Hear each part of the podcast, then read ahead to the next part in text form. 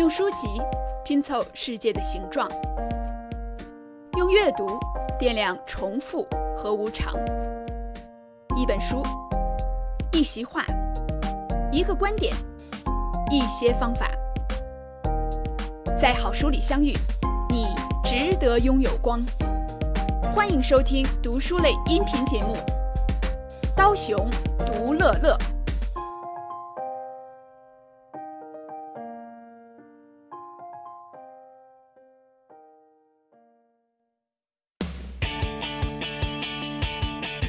熊读乐乐的听友朋友们，大家好！欢迎大家收听本期的读乐乐节目，我是刀熊。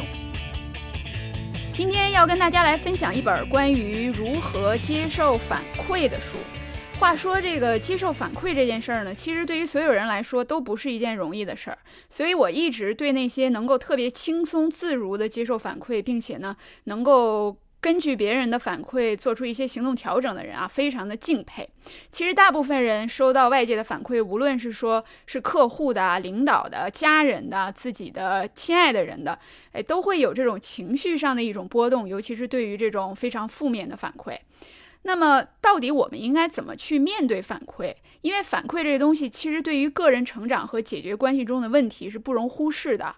那么，怎么样能够说用一种平常心来面对这个反馈，并且利用它来做成一个更好的自己？这个就是一个非常值得研究的话题。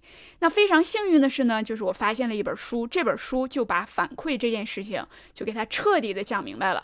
所以，如果大家只有时间去读一本，讲反馈的书，那我觉得就读这本书就好了。这本书就是道格拉斯·斯通和希拉汉两个人合写的一本书，叫《高难度谈话二：感恩反馈》。那这两个人呢，其实他们是在美国白宫工作多年的哈佛谈判项目组的成员。而且这两个人，他们在过去的这个几十年间，长期的跟一些大的公司、还有政府机构、还有这些私人的客户，帮助他们处理如何对话、如何去接收这个反馈、如何利用反馈去达成更好的目标等等。所以在他们所写的这本书里，既有大量的例子，跟我们每个人都息息相关的这种生活中的场景，同时呢，也有非常清楚的理论框架。所以这本书真的是非常好。好，那我们现在就来说一说这本书最核心的观点。我们平时在收到别人的反馈的时候，尤其这种负面反馈，我们一般什么反应呢？我们首先有一个情绪上就觉得很不开心，那有时候我们就直接就怼回去了啊。比如说别人说你怎么又迟到，然后我们就不高兴说你没迟到过，啊，好对吧？这就是一个很常见的反馈。再比如说我们家人有时候说，哎，你这屋子可真脏乱差，你能不能收拾收拾？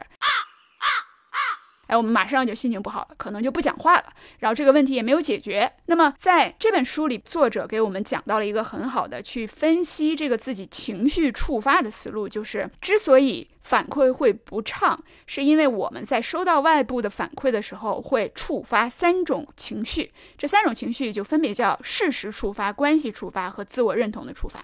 哎，什么意思呢？第一种叫事实触发，就是说我收到这个反馈，我觉得是不对的。这个反馈本身，我听到之后，我就觉得这个是扭曲的、偏离的，对我没有帮助的。而且呢，你对我有误解。哎，比如说小兰跟她男朋友在一起去参加一个派对，那回来之后呢，她男朋友就跟她说：“说我觉得你对我的朋友特别的冷漠。”啊，小兰这个时候立刻就怒了。她怒的原因呢，就是她觉得她不冷漠，但是她男朋友觉得她冷漠，那她就觉得你给我这个反馈是一个扭曲的、偏离的。没有好处的反馈，那我们在生活和工作当中经常也会有这种反馈。那比如说我们的同事说：“哎，你这个东西写的不对，哎，你这个观点不对，你这个策略不对。”那这个时候我们都认为这个反馈让我们生气，是因为你说的不对啊，你说的不对。所以呢，这个就是我们情绪的第一种触发，叫事实触发。那么第二种情绪的触发呢，叫做关系触发，并不是你说的不对，而是说的人不对。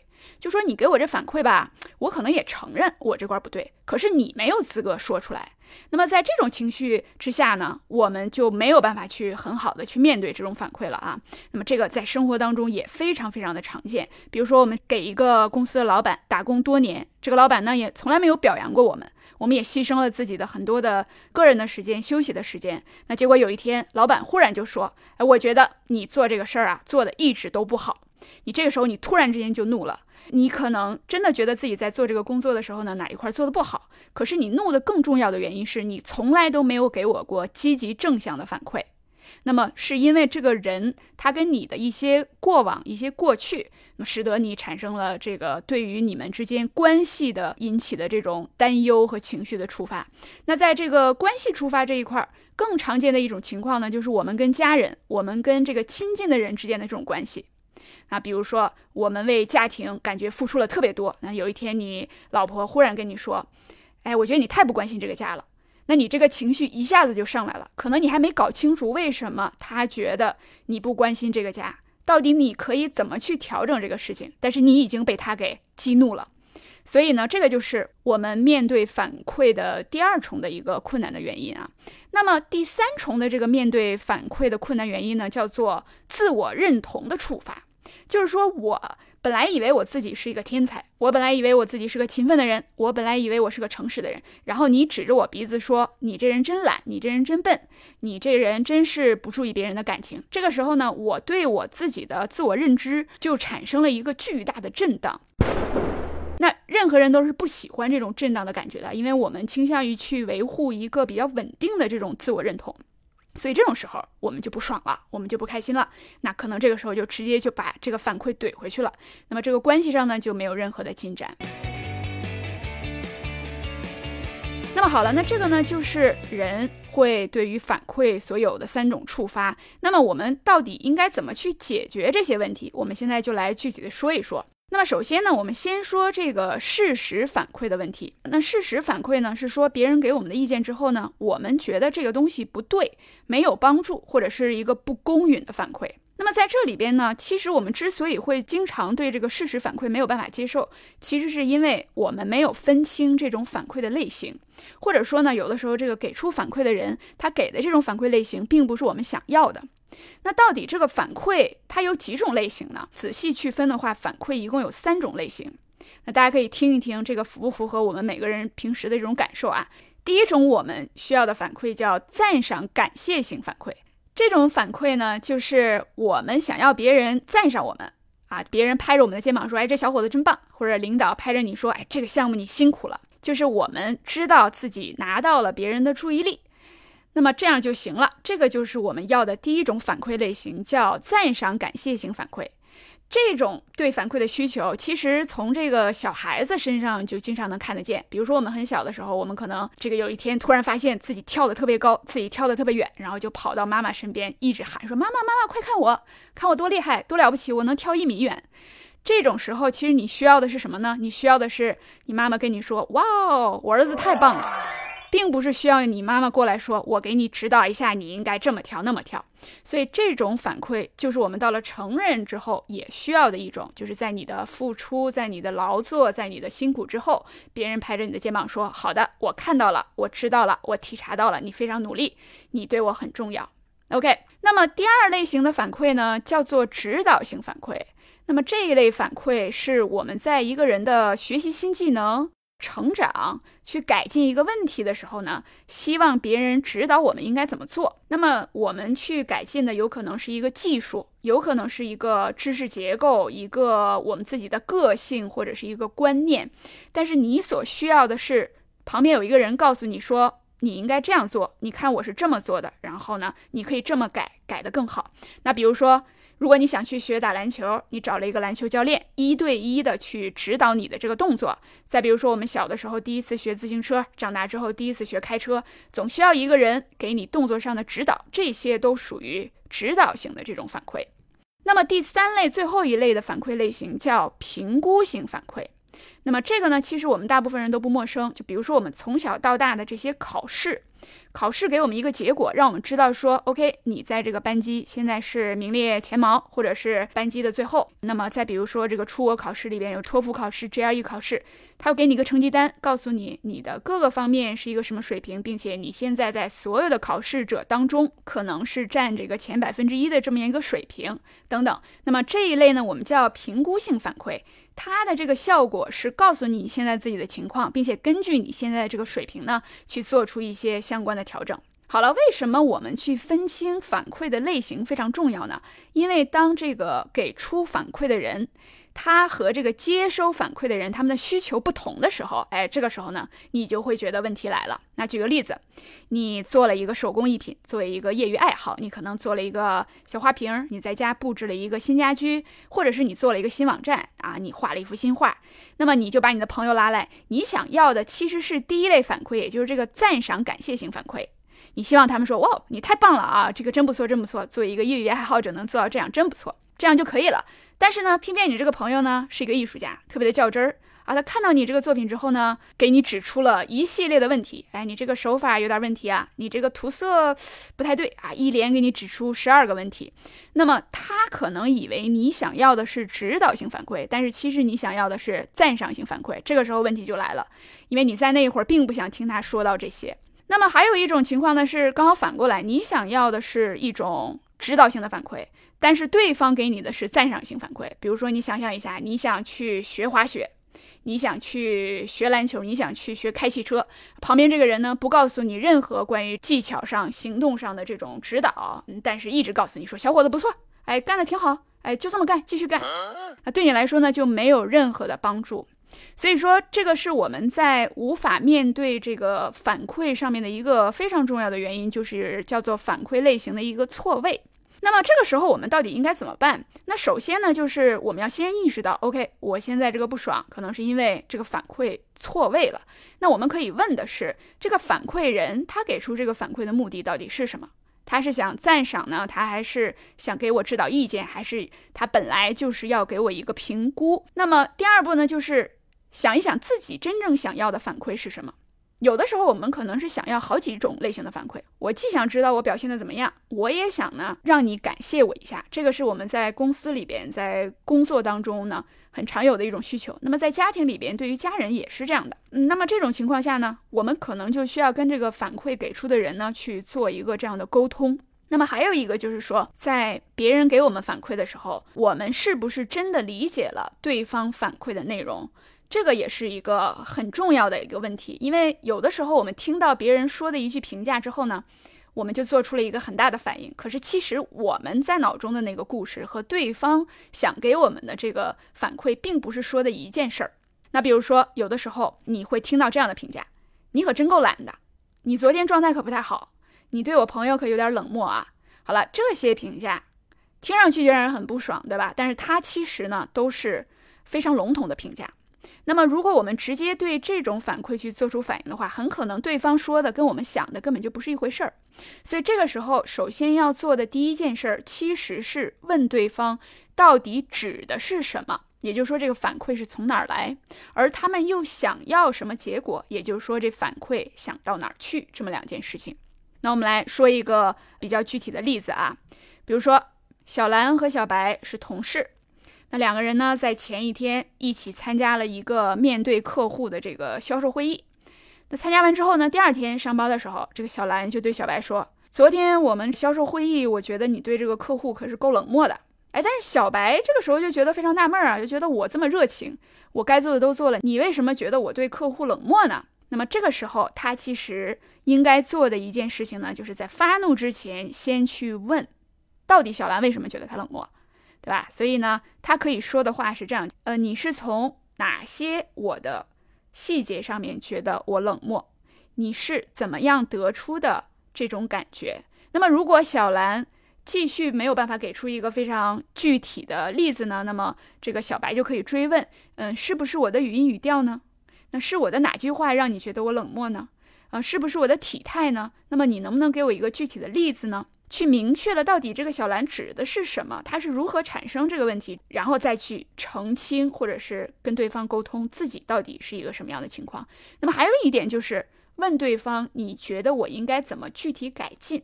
尤其是在上下级或者是这种亲密关系里边，到底你想要的是一个什么样的结果？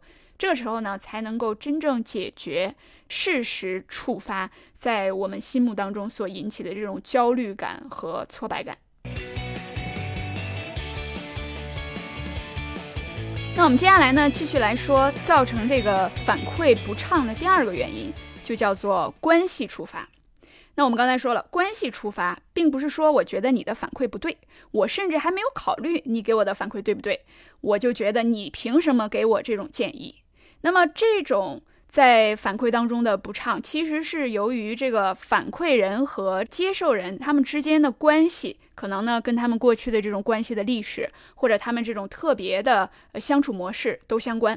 所以呢，这个接受反馈的人很常见的一种心理状态就是：你以为你是谁？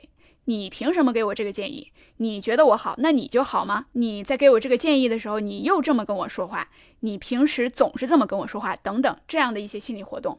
所以这个呢，就跟我们刚才讲的这种事实出发就很不一样。那么在关系出发里边，非常常见的一个问题就是说，这个反馈的给出人在说的是问题 A，但是呢，这个反馈的接受者立刻想到了问题 B。这样呢，就造成了一个问题，叫做变道 （switch track）。那么我们来举一个例子，大家来听听，是不是这种情况经常在日常生活中发生啊？这个是一对男女生朋友，他们产生的一个对话。这个女生说：“听着，尽量不要误会好吗？但如果我们要在接下来的三十年里结婚，我需要你知道，红玫瑰不是我的菜。我其实呢，就是不喜欢红玫瑰，好吗？”男生说：“好的，嗯。”我可以建议你跟我说话的方式改变一下吗？这没什么大不了。我只是觉得，既然我送了你玫瑰，你应该先感谢我送你花，然后再说你不喜欢玫瑰的事儿。然后这个女生说：“我之前告诉过你，我不喜欢红玫瑰，记得吗？”男生说：“哦，是的，我想我记起来了。但是呢，它依然是一份礼物，所以我想这也没那么重要。毕竟我给你买礼物了，你还是应该感谢我吧。”然后两个人就一直在这样讲，一直到最后，女生说。你怎么期望有人感谢你给了他们一些他们明确告诉你他不想要的东西呢？然后男生说：“你知道什么让我更不理解吗？你被人送了红玫瑰，然后你转身就对送你的人这个态度。”好，这个就是我们讲到的这个建议的给出方和这个反馈的接受方两个人貌似是在谈同样的一个问题，可是其实他们谈的并不是一个问题。那这个双方是怎么变道的呢？大家就会发现，这个女生一直强调的是，我跟你说过，我不喜欢红玫瑰，而且不止说了一次。所以她真正的需求是，是不是你不重视我跟你说的话？是不是我说什么对你来说都没有用，你都不会做出行为的改变？所以看似她是在讲你送了我红玫瑰这件事儿，但其实她想说的是，你能不能听听我的话，并且对我的话做出反馈？而这个男生他关注的这个点是，我给了你玫瑰，可是呢，你并没有对我做出任何的感谢，你并不知道怎么感恩，所以呢，我不开心。你能不能够更像一个会感恩的人那样对待我？那么，所以这两个人其实是有两个不同的需求的。那么每次当这个女生想通过反馈去提出自己需求的时候，这个男生就立刻变道，讲到了他的需求。所以这种对话方式如果持续下去，既不浪漫，也不会解决任何的问题，反倒会使双方都非常的情绪化，他们的积怨也会越来越深。其实，在生活里边，这种例子还非常的常见啊。给大家看几个例子，比如说女儿说：“妈妈，你从来不让我晚上出去，你对我呢还像对小孩一样，你是不是太不信任我？”然后妈妈说：“得了吧，你知足吧，你还有个妈妈对你这么关心。”下一个例子，老板说。你上个月没有达到销售指标，销售员说：“你为什么在我休假的前一天告诉我这些？”还有一个例子这样的，妻子说：“家里一片混乱，我以为我到家的时候你已经给孩子洗完了澡，哄他睡了觉，现在可好，我们出门要晚了。”老公说：“别再用这种语气跟我说话，我不是咱家的一条狗。”大家看到就是上面的这几个例子，其实都是 A 在说 A 的需求。B 在说 B 的需求，然后双方各自执着于自己的需求，也不讨论对方的这个反馈，也没有办法呢，很平静的去改变自己的行为。所以遇见这种反馈的发出方和接受方在讨论 A、B 两个不同的事情的时候，我们到底怎么办呢？那首先呢，这本来就是一件非常困难的事情，因为在这种关系触发里边，我们之所以被触发了，是因为这种情绪和感受在一些亲密关系里边多年的这种积怨一下子就迸发出来了。所以呢，任何人在处理这种关系触发的时候，其实首先应该意识到这并不是一件非常容易的事情。那么，但是呢，如果你真的想解决反馈的变道问题的话，你首先要先意识到，OK，他现在谈的事儿跟我谈的事儿已经不是一件事儿了。只有当你意识到两个人开始转换到两个话题上的时候，你才能够接下来去采取一个行动，就是分别来讨论这两个需求。就是你的反馈也重要，但是呢，说完你的反馈，能不能来说一下我的反馈？那么只有在这种情况下，你们双方的需求呢才能被对方听到，你们也才能够解决你们的问题。具体的跟大家来说一个例子啊。有一个叫艾拉的女孩，她呢在八个月之前去一个新的这个残障幼儿园去入职当了老师。她在这八个月期间，把自己的这种全部的精力都花费在了工作上面，非常的尽心尽力。而且呢，她花自己额外的时间去陪伴这个幼儿园里边的小孩，有的时候晚上也不回家，也不吃饭，就给这些孩子们呢办这种派对，或者有的时候单独去这个陪一些孩子，帮他的课程做辅导等等。他呢，在入职之后这八个月里边，他的领导没有给过他任何的这种反馈，所以这个艾拉心里他也搞不清楚自己是做得好还是做得不好，这个领导对他到底是什么想法。那直到有一天，这个领导呢，忽然跑过来跟他说：“你知道吗，艾拉，你在霍华德这个孩子身上花的精力太多了，你得记住，这个班上一共是九个孩子，不只有霍华德这一个人。”哎，说完，这个领导就出去了。这个时候，艾拉就非常的蒙圈，而且心里非常的不爽。他的这种感受就是：OK，我来了这个新单位八个月，你没给我过任何反馈。我呢起早贪黑，非常的努力。你不看到不说也就算了，你给我的第一条反馈就这，你看到我的努力了吗？你给过我其他方面的正向反馈吗？你都没有，所以这个时候呢，就很自然的，这个艾拉心里就产生了一系列的非常负面的情绪和想法。但是呢，他忍住了，他也没发火，他就出去散步。走了一圈之后呢，他慢慢就冷静下来。冷静下来之后，他就考虑到，OK，刚才呢，他跟我说了一些反馈，这个反馈其实也不是不重要，而且呢，我应该进一步去搞清楚，就是他到底想要我做出什么改变。但同时，我也有我的反馈。就我对我领导的反馈是什么呢？我对他的需求是，你得表扬我做得好的事儿，你不能是只是指出我的不足。而且我很想知道你到底对我这八个月以来的工作情况是一个什么样的态度。所以呢，这个艾拉就在情绪平静之后，重新回到办公室找到领导。那么他这样讲，他说：“我想跟你首先谈一谈霍华德这个孩子，以及你刚才说的我在他身上花了太多时间这件事儿。这个呢非常重要。”那么我想跟你好好去理解一下你给我这个反馈，这个是我第一次从你这儿得到反馈。那么等我们先谈完你刚才说的这个事儿之后呢，我还想跟你继续聊一聊，我将来怎么样能从你那儿得到更多的这种反馈，以及呢，我也很好奇这八个月以来，你觉得我有没有做的还不错的地方，可以继续去保持的地方。好，那么。类似于这种谈话，我们看到就是反馈的接受方首先承认你给我这个反馈，我听到了，我有点没搞清楚你具体是说什么，但是呢，我认为这个重要，而且我想在你给我的这个反馈方面呢花时间。但说完这一点之后，马上又指出我其实内心里也有一些需求想要跟你说。那么等到我们谈完你的那个需求之后，我们能不能谈一谈我的这个需求？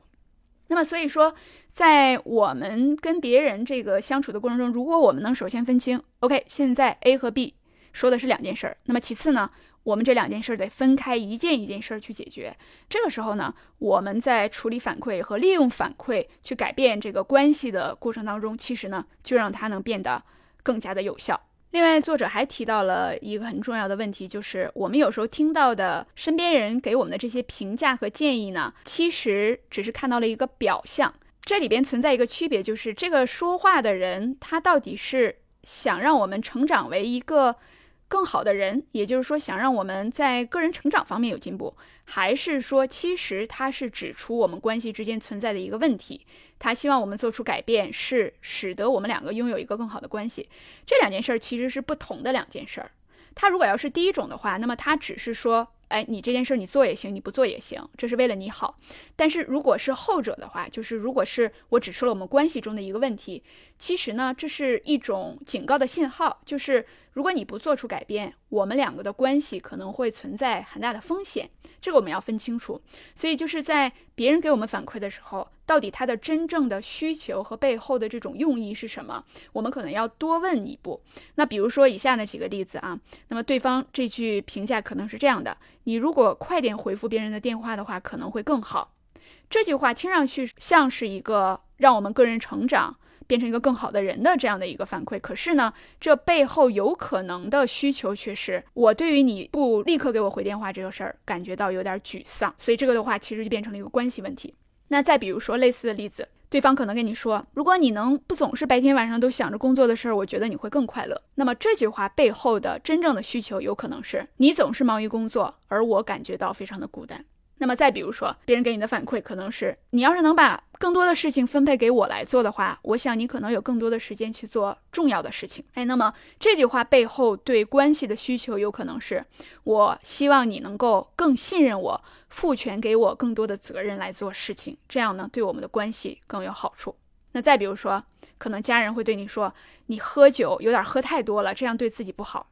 哎，这个表面上看起来是别人对我们自己行为的一个建议，但是这背后的需求有可能是说，我对你喝酒这个行为呢有些担心，这可能会影响到我们两个人的关系。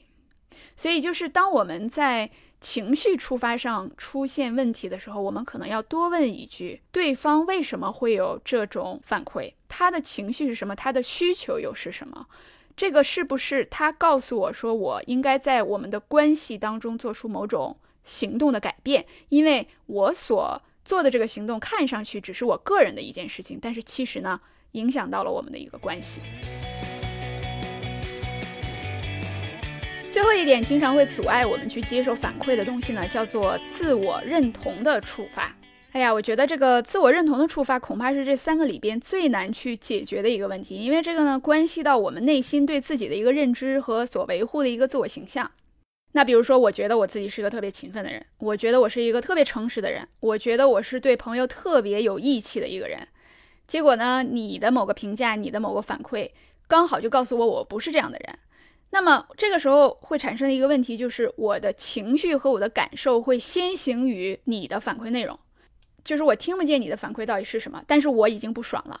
所以人的这种自我认知。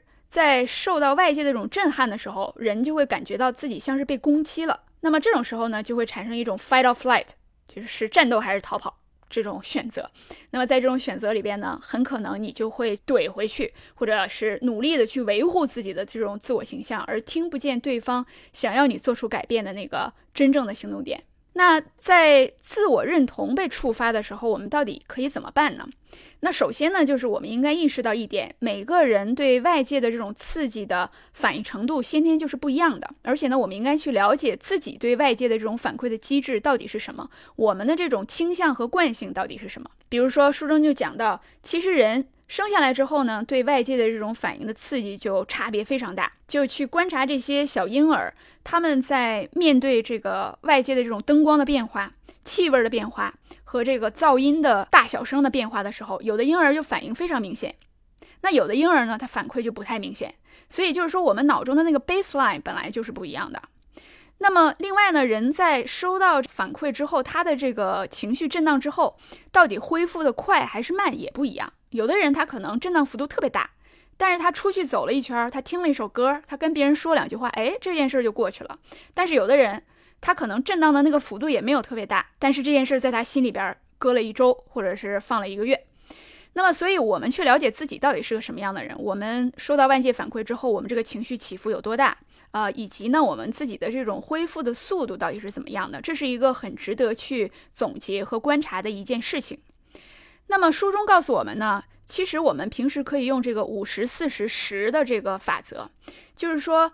呃，现在的科学研究基本上呢，得出的结论就是，一个人的幸福感还有情绪的愉悦，有百分之五十左右是人的先天因素决定的。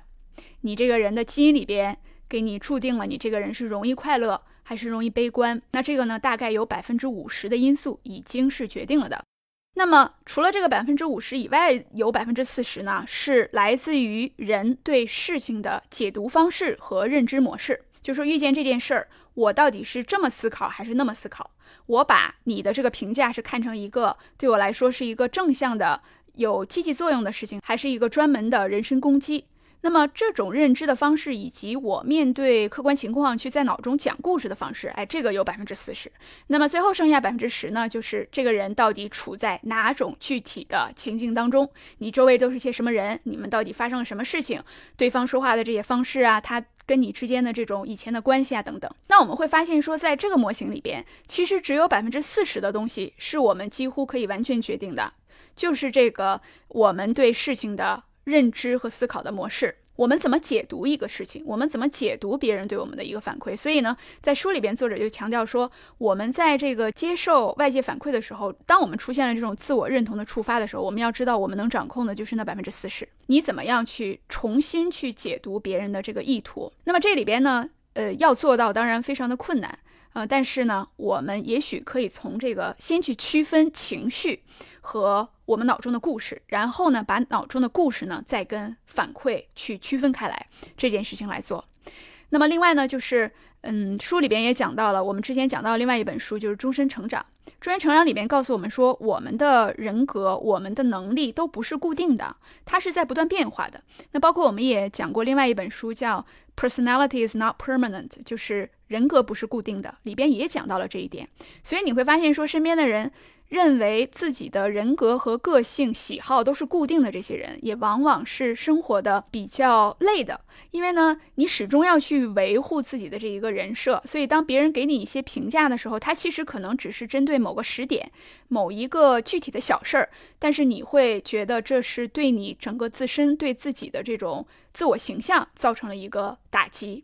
那么，当我们觉得说啊，我们的这个能力、还有个性、还有人格，其实这些都是流动的，并没有那么多本质主义。其实发生一两件小事儿，我们犯一两个小错误，并不会彻底的改变我们是谁的时候，那么这个时候我们就能更加轻松的去面对外界的给我们的这些反馈。那所以呢，在这里边呢，也推荐大家去读这个《终身成长》和。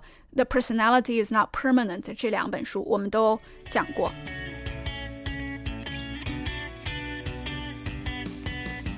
那么以上就是这本高难度谈话《感恩反馈》的核心内容。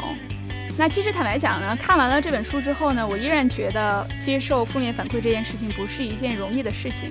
可是呢，知道了这个为什么我们难以接受外部反馈这件事情呢，总比不知道好。那下一次呢，比如说在有人批评我们的时候，我们可能会意识到说，OK，我是因为觉得他说的不对，也就是事实出发，还是说因为这个人没有资格跟我说这句话，也就是关系出发，还是因为他说的这个话等于是让我的人设崩塌，也就是自我认同触发，才导致了我的这个比较复杂的情绪。